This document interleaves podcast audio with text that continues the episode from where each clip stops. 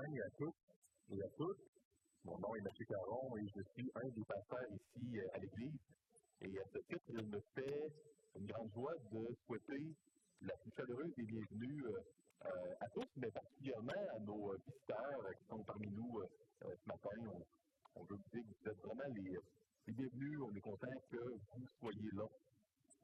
Nous allons continuer ce matin notre série d'études de ce livre, La parole de Dieu, un livre vivant, inspiré par Dieu, un livre dont Jésus-Christ est le centre, qui rend tout le reste cohérent. Nous sommes dans le livre de Daniel qui nous euh, enseigne comment euh, vivre comme enfant de Dieu euh, alors que nous ne sommes pas dans notre vrai pays. Qu'est-ce que j'entends par vrai pays? Je suis canadien, on est ici au Canada, mais la Bible enseigne que tous les enfants de Dieu sont citoyens du ciel et que nous sommes étrangers et voyageurs ici sur la terre. Nous, euh, euh, allons euh, commencer la quatrième vision de Daniel. vous voyez ici, je vous ai mis à l'écran les quatre visions. Donc, oui, Daniel a interprété les rêves de Nebuchadnezzar, les écriteaux, hein, les, les sur le mur, les quatre mots sur la chaude du palais de Belshazzar.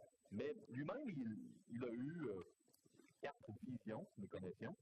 La vision numéro un, elle a été étudiée euh, au chapitre 7 et elle euh, rapporte les quatre royaumes terrestres qui vont se succéder d'ici la venue du royaume éternel, qui est arrivé avec Jésus, qui n'est pas encore, d'un certain point de vue, pleinement établi, parce que, évidemment, on est, le Seigneur va compléter l'établissement de son royaume, si je peux m'exprimer ici, lors de son retour, à la fin des temps. Euh, donc, les quatre royaumes étaient euh, détaillés euh, lors de la vision 1. dans Daniel 8, on a parlé vraiment du bélier du bouc, royaume 2 et 3. la dernière prédication a traité des 70 semaines de Daniel, donc le royaume numéro 3. Et la dernière vision, la quatrième, elle, elle est la plus longue, euh, parce qu'elle euh, est couverte pour trois chapitres. Euh, chapitres 10, 11 et 12. ça peut certainement porter à confusion. Spécialement, on va le voir du roulant la semaine prochaine, quand on commence le chapitre 11, on, dirait qu'on ne porte pas très attention au texte, a une autre vision, mais non, c'est la même. Il faut savoir que c'est plus de 1000 ans après que la Bible a été écrite que les chapitres et les versets ont été ajoutés. C'est résolu comme tel la plupart du temps, les chapitres et les versets sont très Bon, de temps en temps, euh, les chapitres et les versets peuvent euh, peut-être euh, nous donner la fausse impression, ça c'est si on n'est pas attentif, hein, qu'il y a une, fin à une vision ou à un narratif. C'est vraiment pas le cas ici. Donc, la quatrième vision qui couvre les royaumes 3 4. Pourquoi? Pourquoi donner des visions à un fonctionnaire dans les 80 ans euh, qui est en exil, qu'est-ce que ça va changer de lui dire le futur pour les quatre royaumes qui succèdent, dont un est déjà terminé, Babylone? Pourquoi faire cela? Pour changer la perspective, pour l'encourager, pour le fortifier. Alors que nous sommes dans un pays qui n'est pas le nôtre, la manière dont Dieu nous fait persévérer jusqu'au bout, nous encourage, nous fortifie, c'est en nous euh, donnant sa perspective céleste d'en haut sur les, euh, événements qui euh, vont se suivre jusqu'à son retour. Donc, c'est le même principe aujourd'hui. Le Seigneur veut nous encourager par sa perspective d'en haut. C'est plus euh, seulement savoir là, des événements qui vont se produire le futur. C'est un travail du cœur que le Seigneur veut faire avec nous. Avant de commencer la lecture du chapitre 10, je vais euh, courber ma tête adresser une prière à Dieu. Ceux et celles qui le désirent, vous êtes invités à vous les mots de cette prière-là et dans votre cœur, à l'offrir au Seigneur Jésus. Seigneur Dieu, tu es l'unique et l'intarissable source du bonheur. C'est toi seul qui nous a donné l'existence. C'est toi seul qui peux nous rendre heureux. Seigneur, te demande de, de me donner Par contre, Seigneur, et le désir, la discipline de profiter tous les jours dans la prochaine semaine. Donne-moi, dès mon lever le matin, de, faire ce que de, de prendre du temps dans ta parole, d'aspirer, de l'aimer et de conformer mes pensées, mes émotions, mes sentiments, afin que tu puisses te rendre de la louange qui dit Seigneur, je te prie euh, de bénir, Seigneur, de fortifier et de consoler chaque personne dans cette pièce. Aujourd'hui, tous les jours de la semaine à venir. Je te prie d'attirer à toi toute personne qui ne te connaît pas comme Seigneur et Sauveur. Je veux, Seigneur Jésus, te prier pour deux de nos membres, tels que c'est la tradition. Te prier pour euh, les frères bien-aimés Gaston, peut-être, et Robert ici. Merci, euh, Seigneur, pour euh, ces frères qui sont membres de l'Église ici. Vous allez leur faire beaucoup de bien. Leur multiplier ta grâce dans leur vie. Ça lui son visage pour eux, les appels, ta joie, ta bénédiction. Et c'est dans le nom de Christ que nous prions. Nous euh, allons euh, lire euh, les premiers versets du chapitre 10, les versets 1 à 3, et je vais lire ce matin dans la version 8 secondes 79, l'édition de Genève. Suivre les pères ou dans vos Bibles si vous en. La troisième année de Cyrus, roi de Perse. Une parole qui est révélée à Daniel, qu'on nommait Belshazzar. Cette parole, qui est la véritable, annonce une grande calamité il fait un peu cette parole et il l'intelligence de la vision. À ce temps-là, moi, Daniel, je suis trois semaines dans le deuil. Je ne mangeais aucun mets délicat. Il n'entra ni viande ni vin dans ma bouche, et je ne moignis point jusqu'à ce que les trois semaines soient accomplies. Vous savez, on a vu la délivrance de Daniel dans la fosse au lion, on a vu un chapitre très joyeux la semaine dernière parce que les 70 semaines, les 70 ans euh, de rêver euh, de l'exil à Babylone à leur fin. Donc là, Daniel demande à ce que, par la confession, hein, à ce que les enfants d'Israël puissent euh, retourner dans leur peuple? Et là, l'ange arrive et leur dit Oui, c'est ce qu'il va faire. Et, et Cyrus le Grand, hein, Cyrus le Perse, va faire un décret pour que les enfants d'Israël retournent d'exil en Israël. C'est très joyeux. Si on fait une prière qu'un ange arrive pour nous dire ça va fonctionner, et que tout ça après, l'empereur du royaume mondial fait un décret pour renvoyer, ben, ça ne peut pas être mieux. Vous êtes d'accord avec moi? Est-ce que vous avez déjà eu l'impression que votre vie était une série de montagnes russes? Avec des hauts ou des bas? Puis, parfois, il y a quelque chose de très, très intense qui survient, puis un peu tout ça après, c'est très difficile.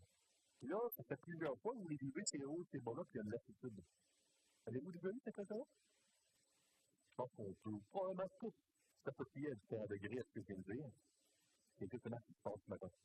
Ce matin, alors que des hauts et des bas, il y en avait eu, euh, Daniel, il est dans les 80 ans, il est passé 80 ans.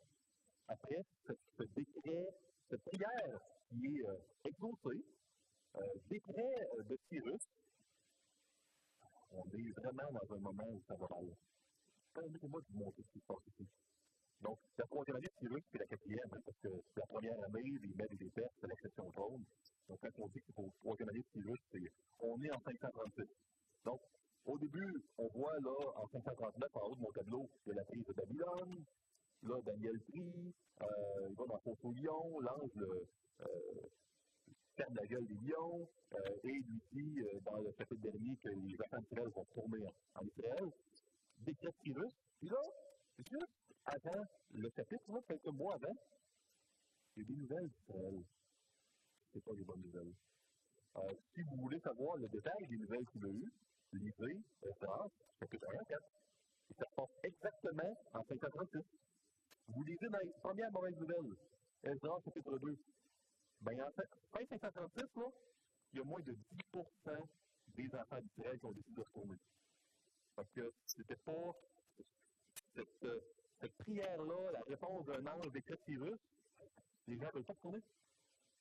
Quand on a vu Babylone dans sa splendeur, on est plus réticent à à une Jérusalem en ruine, euh, où c'est dangereux. Les murailles sont détruites, c'est plus simple. Deuxième mauvaise nouvelle. Malheureusement, les voisins, vous allez voir dans, dans euh, encore une fois, les CP4 font de troubles et puis empêchent les enfants d'Israël de rebâtir le temple. Nuisent à la reconstruction. On a réussi à poser les fondements du temple, mais c'est tellement pitoyable face à l'ancien temple que les gens en pleurent, ceux qui avaient vu l'ancien temple. Et puis, finalement, quelques années après, les efforts pour, pour, pour, nuire aux Juifs vont être tellement grands que le temple va être arrêté, qu'on arrête de construire. Pour des dizaines d'années, le temple va être arrêté. Et euh, c'est bien après la mort de Daniel, quand le papa du mari de la reine Esther, le, le, roi Darius, pas le même, euh, va, euh, celui de la bataille de Marathon, qui connaît un peu l'histoire, quand lui va euh, ordonner, là, là est à la fin de cette étape de temps, euh, va ordonner de, remonter, de, de, recommencer. Mais, mais ça, c'est après la mort de Daniel. Donc ici, là, on est dans un moment où Jérusalem est en ruine, il y a peu de gens qui sont retournés, puis la poignée de personnes qui sont retournées ne peuvent pas vraiment remonter le temple, c'est très très difficile. Ils sont impitoyables. Et en plus, pour couronner le tout, on déplace Daniel, n'est plus à Babylone, il est sur le bord du fleuve Idéken, du Tigre, aimez mieux. Donc, il est encore plus profondément, il n'est pas retourné en exil, lui. Euh, il est encore plus profond dans les lignes de l'Empire médocène. Donc, si jamais vous avez parfois des montagnes russes, euh, dites-vous que c'est normal et euh, que c'est dans ce contexte-là que la quatrième et dernière vision de Daniel se produit. Euh, j'ai eu un élément de surprise j'ai étudié ce passage que je connaissais relativement bien pour ça. Je me suis rendu compte que le chapitre, que la vision, le contenu de la vision commence au chapitre 11. Donc, le chapitre 10, au complet, traite des anges. nous parle de vraiment un peu le contexte dans lequel l'ange est arrivé, et puis qu'est-ce que fait, dans quel contexte il y a eu des obstacles pour donner son message à Daniel. Puis, ça m'a euh, surpris, parce que je me suis dit, bon, pense qu'en un ou deux essais, on aurait pu dire, oui, c'est un ange, on est habitué, Dieu utilise des anges pour les, messages, etc. Euh, Jésus est le seul médiateur entre Dieu et les hommes, les anges ne sont pas des médiateurs, mais ils utilisent des anges, un ministère, etc. J'ai eu un ou deux versets, cinq maximum. Là, le chapitre entier là-dessus. Évidemment, je me suis dit, euh, s'il y a un chapitre entier là-dessus, parce que c'est important. Il faut en parler. Donc, je ne peux pas, en toute bonne conscience, sauter le chapitre pour aller au contenu de la vision. C'est important, mais qu'est-ce qu'il y a à comprendre? Le message commence au, chapitre 11. Puis, je me suis mis à réfléchir en préparant mon message, je me suis dit, on parle, je vais parler pour moi, je parle pas beaucoup des anges. Puis pourtant, euh, en, réfléchissant bien la Bible, on fait allusion euh, d'une manière très, très fréquente, autant dans l'Ancien que dans le Nouveau Testament. Euh, je crois qu'une des raisons pour lesquelles il y a un grand nombre de croyants évangéliques sont réticents à parler des anges, je crois a trois raisons. Euh, je les ai mis dans un tableau plus loin. Je croyais l'avoir mis. Non? Oui, ici. Euh, une, des, une des raisons ici, c'est parce que je crois qu'on est en réaction plusieurs face au catholicisme romain qui adorait les anges. Euh, donc, ça, je pense que c'est une des raisons. Parfois, on ne veut tellement pas tomber dans l'adoration des anges ou voir, les voir comme des médiateurs qui nous approchent de Dieu qu'on va prendre une distance euh, à cause de ça. Deuxième raison, je crois qu'il y a un grand nombre de, croyants de d'autres segments du monde évangélique, de d'autres dénominations, qui vont dans des affirmations qui ne sont pas dans la Bible. Ils se mettent à faire des, euh, par exemple, de, de dire, OK, dans le territoire de Shawinigan, il y a tel démon, qu'on va réclamer des anges pour faire une guerre spirituelle, etc. Puis évidemment, il n'y a aucun, euh, aucun mandat biblique pour le croyant dans le Nouveau Testament de faire ça, euh, ni dans l'Ancien. On, on, voit à peine dans Daniel 10 qu'il semble avoir des, territoires qui sont assignés à certains euh, démons, mais pas aucun mandat de faire ça. Il y a encore moins de, aucune base biblique d'autorité pour dire que tel territoire est relié à tel arme ou tel démon. Crois parfois on est en réaction, à des excès dans d'autres dénominations évangéliques. Donc, on veut. Et troisièmement, on est dans une société qui euh, est très sceptique face à tout ce que la science ne peut pas mesurer, dont les anges. Euh, donc, euh, peut-être par du ridicule, on ne peut pas trop en parler. Mais moi, ça m'a vraiment parlé. Quand j'ai étudié le texte, je me suis rendu compte, pour moi, je ne faut pas que, parce qu'il y a des excès de tout bord, de côté, que je sois réticent à, si Dieu veut m'encourager en me donnant des petits clins d'œil du monde invisible. Euh, en autant que je les, les adore pas, que je ne vais pas au-delà des Écritures à faire des choses qui ne sont pas bibliques, en autant que je ne considère pas les anges comme des médiateurs qui font, euh, aident Jésus-Christ dans mon accès auprès de Dieu, si Dieu en parle, ben, euh, c'est parce que c'est euh, une manière d'encourager des croyants en l'épreuve. C'est donc le sujet euh, principal qui va nous intéresser parce que c'est le sujet principal du chapitre 2. Euh, et j'espère le faire avec toutes les nuances euh, et les barèmes, les balises bibliques qu'on va retrouver. Donc, euh, maintenant qu'on a donné les, grandes lignes des versets 23, allons dans les versets 4 à 9. Je vais intituler cette question Il existe un monde invisible qui est plus puissant que le monde visible. Ceux qui euh, lisent C.S. Lewis, particulièrement qui avaient lu le grand proche de C.S. Lewis, vous allez peut-être euh, voir l'articulation un monde qui est encore plus réel que le monde euh, visible. Euh, ce monde-là, le monde visible et invisible ont été séparés dans la Genèse, on le voit lors de. Et on voit dans l'Apocalypse qu'à la fin des temps, le monde visible et invisible vont le faire qu'un à nouveau. On voit à différents endroits dans la Bible que ces deux mondes-là sont liés. Et on voit que euh, quand il se passe quelque chose aux enfants de Dieu dans le monde visible, ben, il, y a, souvent une répercussion dans le monde invisible.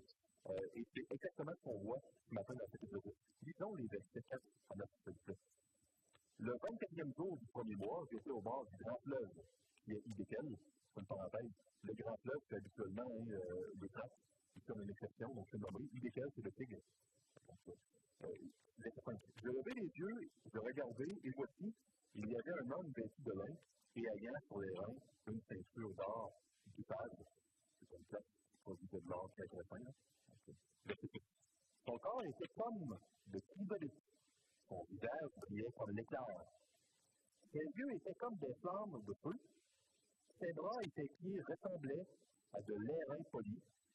Et le son de sa voix était comme le bruit d'une multitude. Moi, Daniel, la vision et les hommes qui étaient avec moi ne la virent point. Mais ils furent saisis d'une grande frayeur. Ils prirent la fuite pour se cacher. On a un peu euh, ici le même principe que quand Paul, un soldat sur le chemin de Damas, il a, lui, a entendu euh, la voix, euh, il a vu, les gens n'ont pas eu la même, n'ont pas eu le même contexte que les gens qui avaient vu, mais ils ont eu peur, ils voyaient qu'il y avait quelque chose qui se passait. Je restai seul et je vis cette grande vision. Les forces me manquèrent. Mon visage changea de couleur. Je fus décomposé et je perdis toute vigueur. J'entendis le son de ces paroles. Et comme j'entendais le son de ces paroles, je tombai. Frappé définitivement la face contre terre.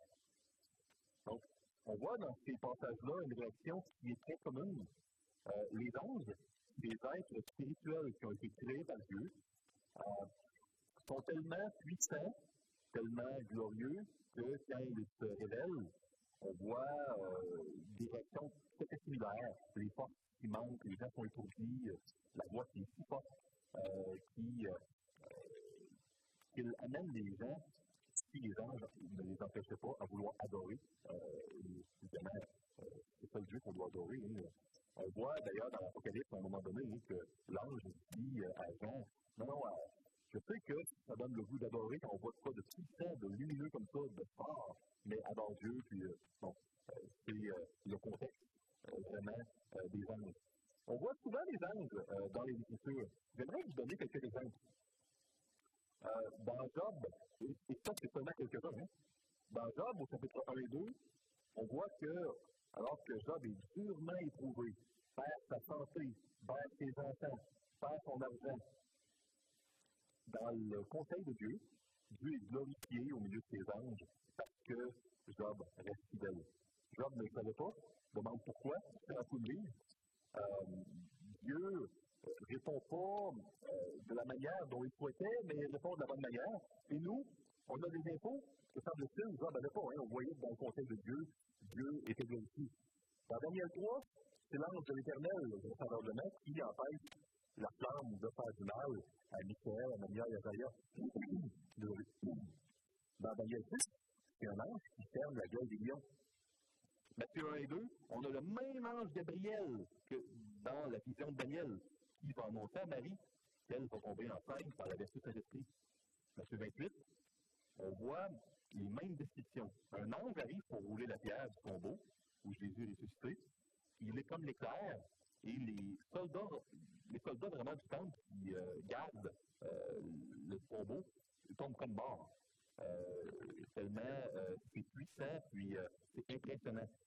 1 Corinthiens 11, dans le contexte d'une discussion de Paul à l'église de Corinthe, qui était dans le grand désordre, il a dit hey, c'est important, ayez de l'ordre. Puis là, dans verset, il cause des anges. Hein? OK. C'est comme dans Job, les anges, puis Dieu voit ce qu'on vit. Il semble que c'est ici. Éphésiens 6, euh, alors que dans une des études de la captivité, alors que Paul était captif, écrit, euh, on voit euh, qu'il il parle de cette guerre spirituelle dans le monde invisible. Mon ancien professeur David Paulison, quelques mois avant de rejoindre le Seigneur, a, écrit, eu le temps de finir un livre sur Éphésiens 6, un excellent livre, pas encore traduit en français, mais qui donne une, une exégèse, à mon avis, très pratique et euh, très balancée de Éphésiens 6. Dans Hébreu 13, l'auteur des aux Hébreux nous parle qu'il y a des croyants qui, sans le savoir, quand ils exercent l'hospitalité, ont reçu des anges, sans le savoir. Dans Apocalypse 3, il semble y avoir des anges reliés aux églises. Apocalypse 8, il semble que les anges euh, adorent Dieu quand on prie. 2 Samuel 14, on voit euh, que les anges sont très sages. Hein, la femme de Tekoa dit euh, au roi qu'il est sage comme un, ange de Dieu. Deux rois 19, un seul ange détruit l'armée assyrienne. 185 000 personnes sont littéralement tuées. Et puis, si on avait le temps, je pourrais vous citer des, documents historiques et archéologiques qui parlent justement de Sennacherib, le roi d'Assyrie, qui était là en Israël, qui est revenu bredouille. il y a eu beaucoup de sang qui a été versé évidemment, on ne parle pas d'ange hein, dans les documents historiques, mais c'est des détails, c'est des faits qui sont historiques.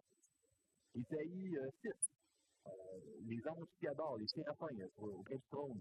Matthieu 18 nous dit que les petits-enfants, auxquels on doit ressembler comme croyants au niveau de notre foi, il semble qu'il y a des anges qui leur soient petits. On n'en sait pas plus. On sait, on apprend ce combat qu'il y a eu entre l'archange Michel et certains dans, pour le corps de Moïse dans l'épître de Jude. Quand on s'y arrête, n'est-ce pas remarquable de voir la quantité de détails et d'informations sur les anges? Il y en a d'autres, hein? Bon, je ne peux pas. Euh, je vais quand même couvrir Daniel 10. Euh, je vais faire référence aux éléments. Euh, pourquoi je prends le temps de, de, vous dire tout ça? Parce que, parce que moi, quand j'ai étudié le texte Daniel 10, ma première réaction était Oh, beaucoup de détails pour les anges. Pourquoi? Puis là, quand j'ai pris le temps d'étudier la Bible, de, OK, oui, on parle des anges dans la Bible, je me suis dit, wow, il y a tellement d'endroits que je n'aurais même pas le temps d'en parler et de les citer dans une prédication. Il y en a trop. Et c'est pas seulement dans l'Ancien, c'est dans le Nouveau, c'est partout.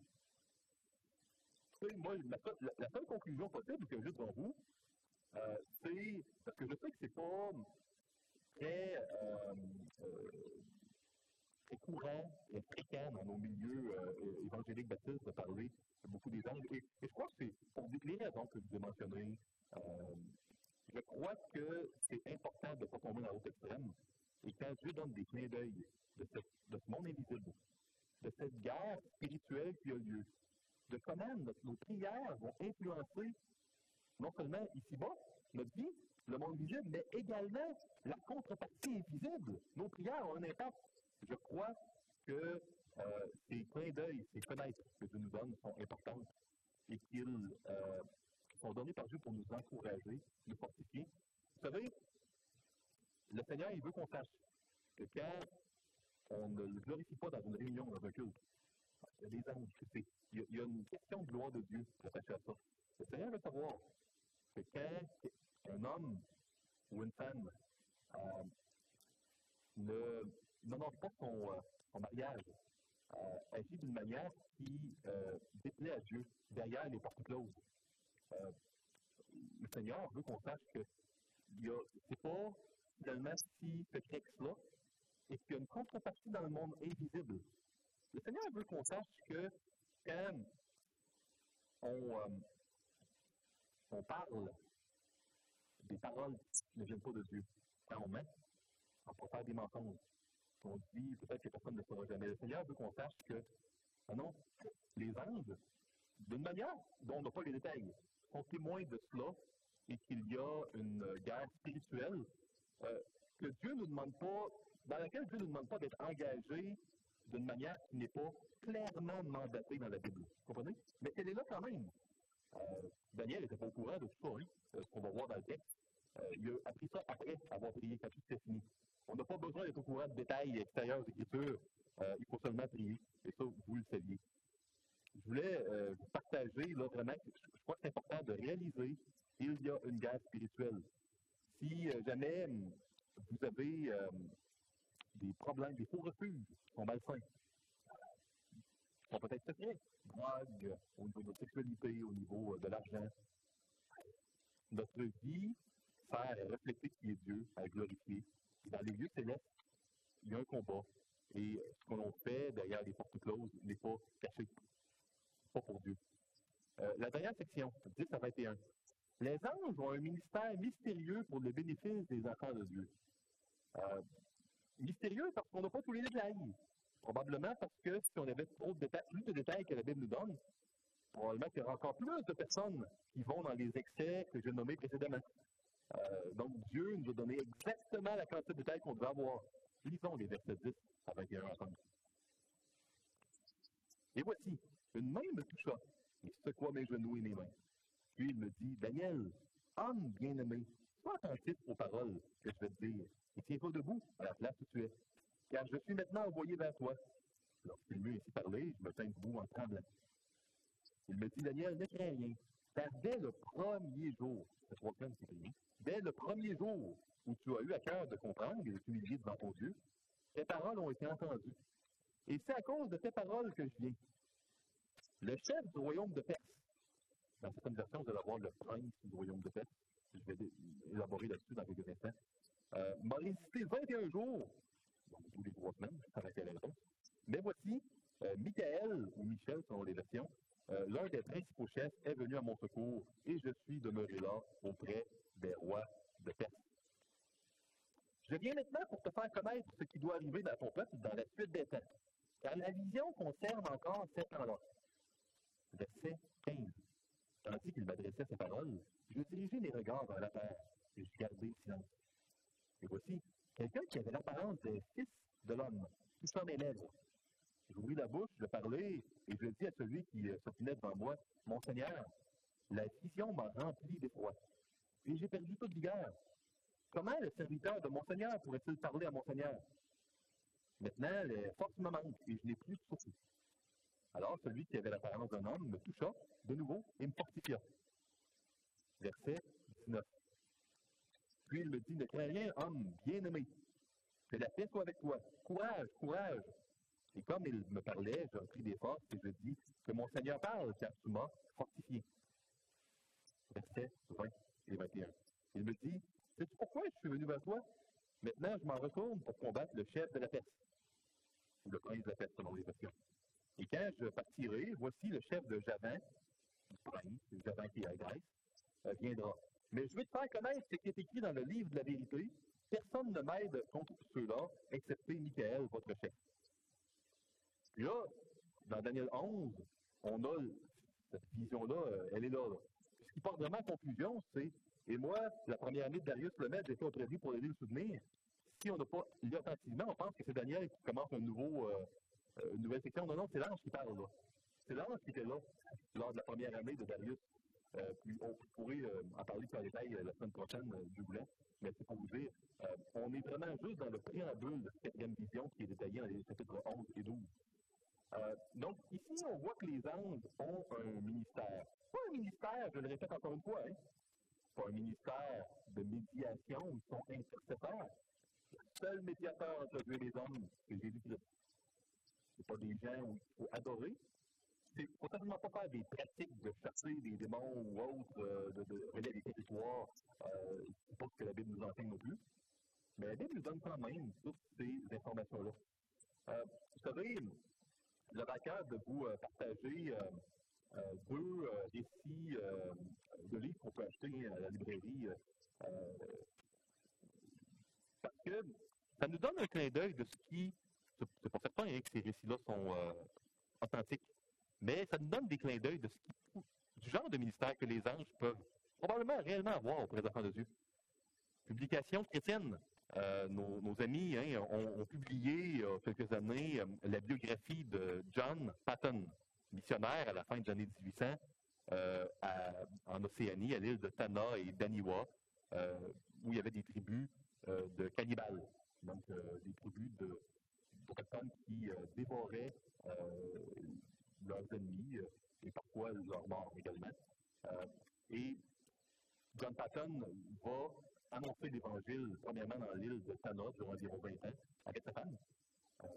Et euh, dans, un, des chapitres de ce livre, que vous pouvez acheter à la publication chrétienne, euh, il rapporte que durant la nuit, toute la tribu avait encerclé euh, sa demeure, il voulait les tuer, lui et sa femme.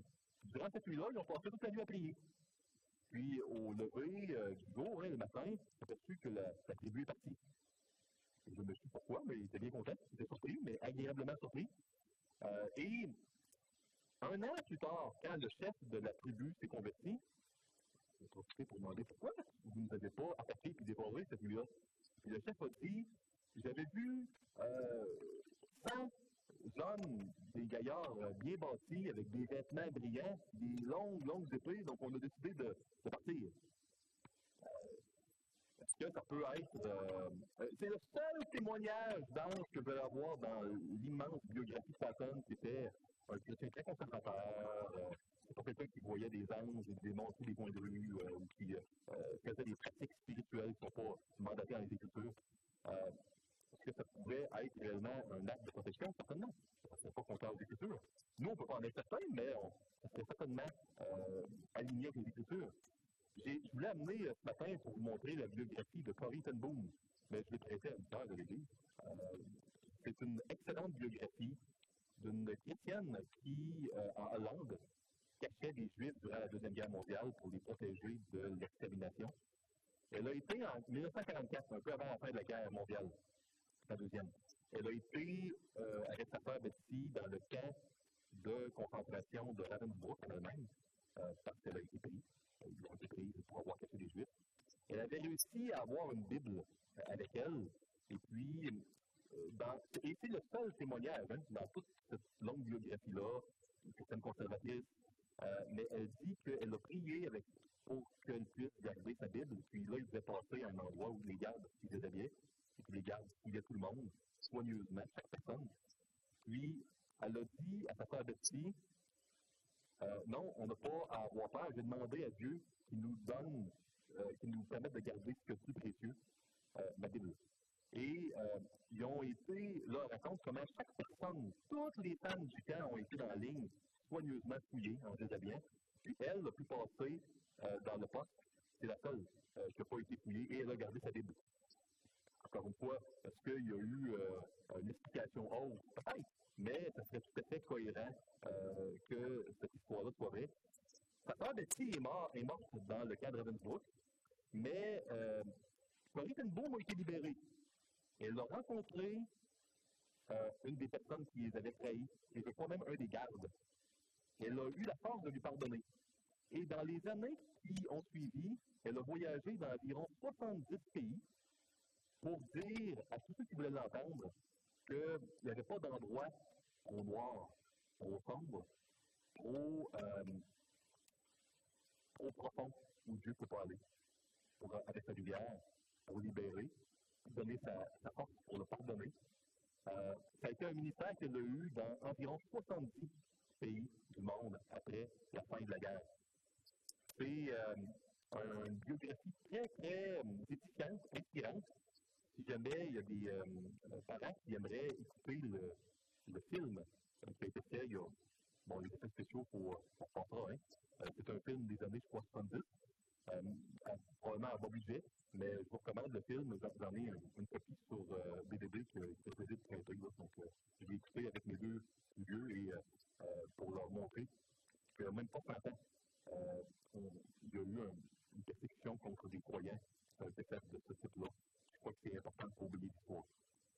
Je ferme cette longue parenthèse et je crois qu'on va être surpris et émerveillé au ciel de voir que les anges ont un ministère mystérieux euh, et Dieu veut nous en donner assez comme information pour qu'on sache qu'ils sont là, pour qu'on sache que nos vies sont pas secrètes et que nos vies ont un sens, que Dieu a un plan et que quand on ne comprend pas son plan et que l'on souffre, on, manque. Il y a une dimension qu'on manque. Il y a la dimension du monde invisible, du plan souverain de Dieu de rédemption qui manque et qu'il faut lui faire confiance parce que Dieu ne fait pas d'erreur. C'est un encouragement à persévérer dans des souffrances qui sens, parce que Dieu nous en donne juste assez pour savoir qu'il y a des considérations glorieuses, incroyables, mais vraies, euh, qui sont présentées aux enfants de Dieu dans la Bible. J'aimerais euh, maintenant vous donner quelques informations sur ces, euh, chefs le mot euh, hébraïque traduit par chef ou par prince est un mot qui est utilisé euh, ici pour parler, pour désigner les anges. Euh, pas, l'ange n'a pas été posé par le, roi Darius ou par le chef de la Grèce, c'était par des anges associés à ces peuples-là. Tout comme il y a des anges qui semblent être associés dans Apocalypse 2 et 3 à des églises, ou dans 18 à des enfants, il semble y avoir des anges assignés à des, à des peuples. La Bible nous en dit vraiment peu. En fait, on plus Daniel 10 à ce sujet-là pour les peuples. Euh, écoutez, euh, Satan est appelé lui aussi un prince à quelques endroits, le prince de ce monde, le prince de la puissance de l'air. Donc, euh, ce n'est pas une, nomenclature qui est étrangère pour des anges, de les appeler des chefs ou des princes. c'est utile de savoir que les trois semaines de prière, il y avait quelque chose d'aussi grand et d'aussi glorieux. Parfois, on, a prie qu'on a l'impression que ça ne change rien? Notre vie, ça. Puis, je vais vous en parler de vous plus longuement la semaine prochaine. La semaine prochaine, la première question que je veux euh, poser, c'est euh, pourquoi prendre des détails sur les choses qui sont à, venir? Parce que Daniel 11 est vraiment la prophétie, la série de prophéties la plus détaillée et précise sur le futur qu'on trouve dans les 12 chapitres de Daniel. Pourquoi tant de petits détails précis? Oui, certainement, ça aide à établir l'authenticité de la Bible, du sujet de la Bible, mais je crois qu'il y a une question de perspective. on peut plus facilement supporter la souffrance quand on trouve un sens à notre souffrance. Euh, qu'on soit chrétien ou pas, les gens qui réussissent à passer à travers de grandes épreuves, une quadraplégie, le décès d'un être cher, euh, un vol peut-être, un vol, vous savez, il y a des gens qui sont fait leur, retraite, leur argent de retraite. Daniel, il fait tirer de la retraite, puis il ne pas voler sa retraite de cette manière aussi. Hein? Puis il continue, il reste fidèle à Dieu. Comment? Ça ne doit pas être facile. Comment réussir à persévérer dans l'épreuve? Dieu veut nous donner un sens. Et quand on réussit à saisir le sens à nos souffrances, c'est une grosse chance. Je crois que c'est la raison pour laquelle on a donné Daniel 10, Daniel 11, Daniel 12. Dieu veut nous aider à avoir un sens dans nos souffrances. Donc, je contiens que c'est certainement la question la plus difficile, surtout le chapitre 11. Le 10 et le 12 sont un peu plus euh, clairs, mais on est dans les sections les plus difficiles, non seulement de Daniel, mais dans les études de, de prédication qu'on peut faire.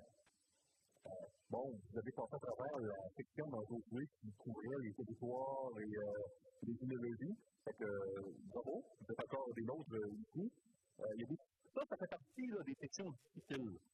Dans la Bible, il y a des sections plus faciles, plus difficiles, mais sont elles sont toutes bonnes, ces sections-là. Il ne faut pas en sauter aucune. Euh, donc, je termine maintenant avec des applications pour vous. Euh, donc, application numéro un, et j'en ai six pour vous aujourd'hui. Euh, il existe un monde invisible qui est lié au monde visible. Nos prières ont un impact sur les deux. Sur le monde visible et sur le monde invisible. Et c'est surprenant de voir que les prières d'une personne âgée on lui a volé sa retraite, puis là, il n'a pas pu tourner d'exil, ça va pas bien, puis la force lui manque. Que lui, ses prières amènent des batailles d'anges dans le ciel. Si ce n'était pas écrit dans la Bible, je ne pas y croire. C'est puissant la prière. C'est beaucoup plus puissant qu'on peut le penser. C'est important de réaliser, d'être encouragé à prier ensemble. Deux, Dieu ne nous appelle pas à aller au-delà des Écritures sur ce qu'on ignore. Seigneur nous donne des clins d'œil sur certaines choses, qui nous donne toute l'info sur d'autres, qui ne nous donne aucune info sur d'autres choses. Quand on n'a pas d'info, c'est facile. Euh, quand on l'a tout, d'un certain point de vue aussi, quand on a seulement des petits clins d'œil, des infos imparfaites, il ne faut pas aller des Écritures. C'est ça qui est important. C'est pour ça qu'à adorer les anges ou à, à, il ne faut pas que ça éclipse Jésus-Christ.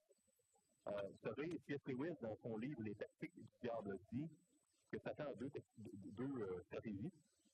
Soit euh, d'amener les croyants à s'intéresser trop à lui, le super pour Jésus, ou soit d'amener les gens à l'ignorer, la foi qui n'existe pas. Lewis dit que les deux stratégies sont euh, également nuisibles. Nier ces choses-là ou donner trop de. Dieu veut que nous sachions, application 3, que quand nous souffrons, il y a plus que ce qu'on peut voir et comprendre derrière le sens de nos souffrances. Ça, c'est très important de le réaliser. Dans nos souffrances anodines, personnelles, il y a un sens. Et il faut prier à Dieu euh, qui nous aide à, à, saisir le sens et accepter qu'il y a une portion qu'on va seulement savoir dans la gloire. Quatre, Dieu n'a jamais perdu le contrôle. Son plan est parfait. Dieu sait ce qu'il fait dans la vie, dans les hauts dans la montagne russe comme dans les bas. C'est vrai pour moi, c'est vrai pour vous. Cinq, nos prières sont plus puissantes qu'on peut l'imaginer. Et six, il y a des gens ici, dans la, dans la salle, qui n'ont jamais vraiment mis leur foi en Jésus-Christ. Ne sont pas des enfants de Dieu. Ils n'appartiennent pas à Dieu. Cette guerre spirituelle, elle va avoir une fin. Il va y avoir un côté victorieux. La Bible nous dit que c'est Dieu qui va être victorieux que sa victoire a été garantie d'ailleurs lors de sa mort et sa résurrection à la croix. Toute personne ici peut être du côté victorieux. Par la foi en Jésus-Christ, toute personne ici peut devenir un enfant de Dieu. Et moi, mon encouragement, si vous ne connaissez pas personnellement Jésus-Christ, n'avez pas mis votre foi en lui, n'attendez pas. Et euh, venez euh, nous accrocher, euh, noms pour les sujettes de Blédine. Parlez-nous euh, à la sortie et puis mettez votre foi en Christ afin que vous deveniez un enfant de Dieu, afin que Jésus-Christ devienne votre sauveur et votre Seigneur. Prière, s'il Seigneur Dieu, merci pour ta parole. Qui nous émerveille, qui nous montre qu'il y a quelque chose de grand, de glorieux rattaché aux choses anodines que l'on vit tous les jours aide-nous à nous en souvenir, à nous en souvenir pour qu'on puisse t'adorer et puis prendre plus au sérieux les petites choses de tous les jours dans notre vie. Donne-nous, spécialement à ceux qui souffrent particulièrement qui sont dans le bas de la montagne russe. Donne-nous, Seigneur, de, de, saisir le sens que tu veux donner à nos souffrances. Parce que es là. Tu ne nous abandonnes pas. C'est ce que tu fais. J'espère qu'un jour, ça va prendre sens on va être avec toi dans ton royaume pour l'éternité. Dans le nom de Christ que je te prie. Amen.